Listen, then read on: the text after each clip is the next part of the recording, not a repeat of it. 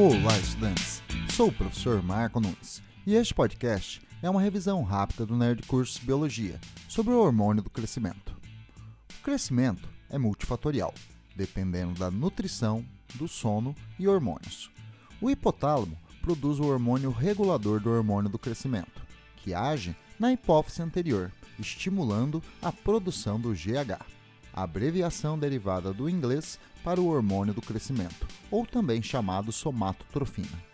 O GH é secretado no sangue e age em vários tecidos alvos, principalmente ossos, músculos e cartilagens, estimulando a produção de outros hormônios, conhecidos como IGFs, ou fatores de crescimento semelhantes à insulina.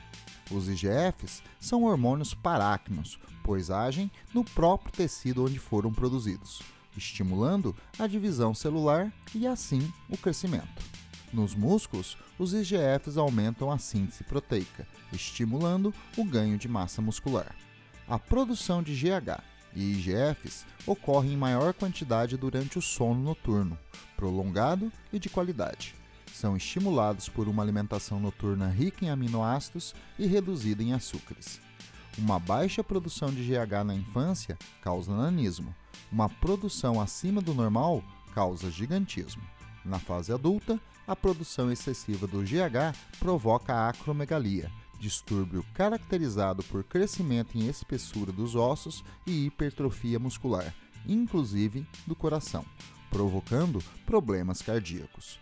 Ao longo do envelhecimento, é natural uma redução da produção do GH, tendo como principal consequência a redução da massa muscular nos idosos. Carência de GH pode ser resolvida com reposição hormonal. Bom, é isso aí. Continue firme nas revisões do Nerd Cursos Biologia e bom estudo!